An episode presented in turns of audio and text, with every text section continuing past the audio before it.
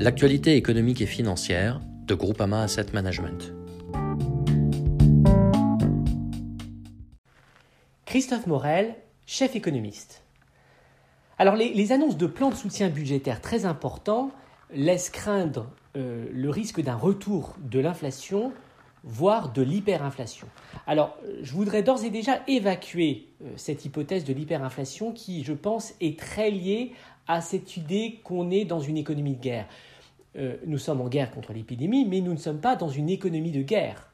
Euh, à savoir, il n'y a pas de destruction du capital physique, il n'y a pas de destruction des infrastructures, et si bien que lorsque la demande va repartir, l'offre pourra répondre, euh, si bien qu'on ne doit pas craindre de l'hyperinflation, comme ça a été le cas effectivement à la sortie de la Seconde Guerre mondiale, par exemple.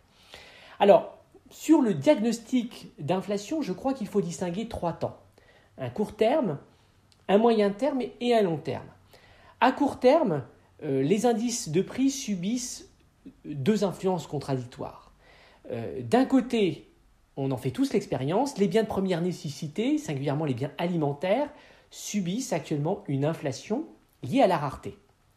Euh, d'un autre côté, il y a la baisse du prix du pétrole et on doit s'attendre très rapidement à une baisse aussi de l'inflation sous-jacente, c'est-à-dire de cette inflation hors alimentaire et hors énergie, parce qu'il y a des postes euh, qui vont subir des baisses de prix, je pense à l'hôtellerie, euh, euh, au transport aérien, dans certains pays aussi au logement, aux États-Unis, où c'est très important. Donc, à court terme, c'est cette baisse du prix du pétrole et de l'inflation sous-jacente qui l'emporte, si bien que les, on doit s'attendre plutôt à de la désinflation. À moyen terme, il y a deux facteurs euh, fondamentaux qui nous conduisent à penser que euh, l'inflation sera contenue. D'abord, l'épidémie est probablement à la fois un choc de demande et un choc d'offre, mais nous pensons que c'est d'abord un choc de demande. Euh, qu'en fait le problème n'est pas l'excès de demande, mais l'insuffisance de demande par rapport à l'offre, et ce qui justifie d'ailleurs les plans de relance.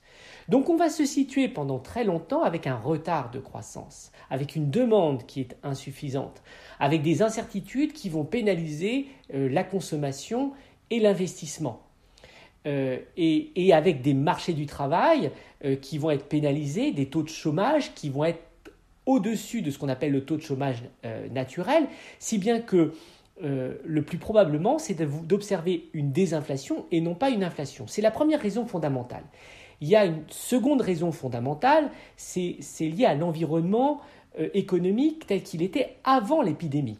Un environnement d'excès d'endettement et on l'a souvent dit euh, chez Groupama Asset Management, de zombification croissante au sein, des entreprises. Si bien que le principal risque après ce choc, c'est d'observer eh bien des, faillites, des contractions de bilan, un désendettement, et ça, c'est vecteur euh, de désinflation et non pas d'inflation. Donc à moyen terme, euh, nous pensons que le plus probable, c'est d'observer justement de la désinflation. Après, il y a le troisième temps, mais qui est bien au-delà, c'est le long terme, où un retour de l'inflation est possible dans deux cas de figure. Euh, premier cas de figure, c'est que après le processus de faillite, de désendettement, eh bien, vient le temps de la restructuration. Et on va avoir des entreprises qui vont euh, euh, être renforcées avec une position qui sera sans doute plus oligopolistique et qui vont renforcer leur pricing power.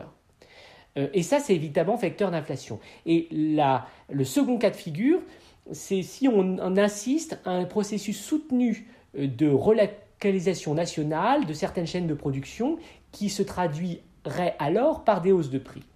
Donc en conclusion, je crois que ce qui est important, c'est de dire avant d'envisager le long terme, ben, il y a le moyen terme. Et avant d'envisager euh, un retour possible de l'inflation, eh bien, bien avoir en tête que les forces sont plutôt à la désinflation.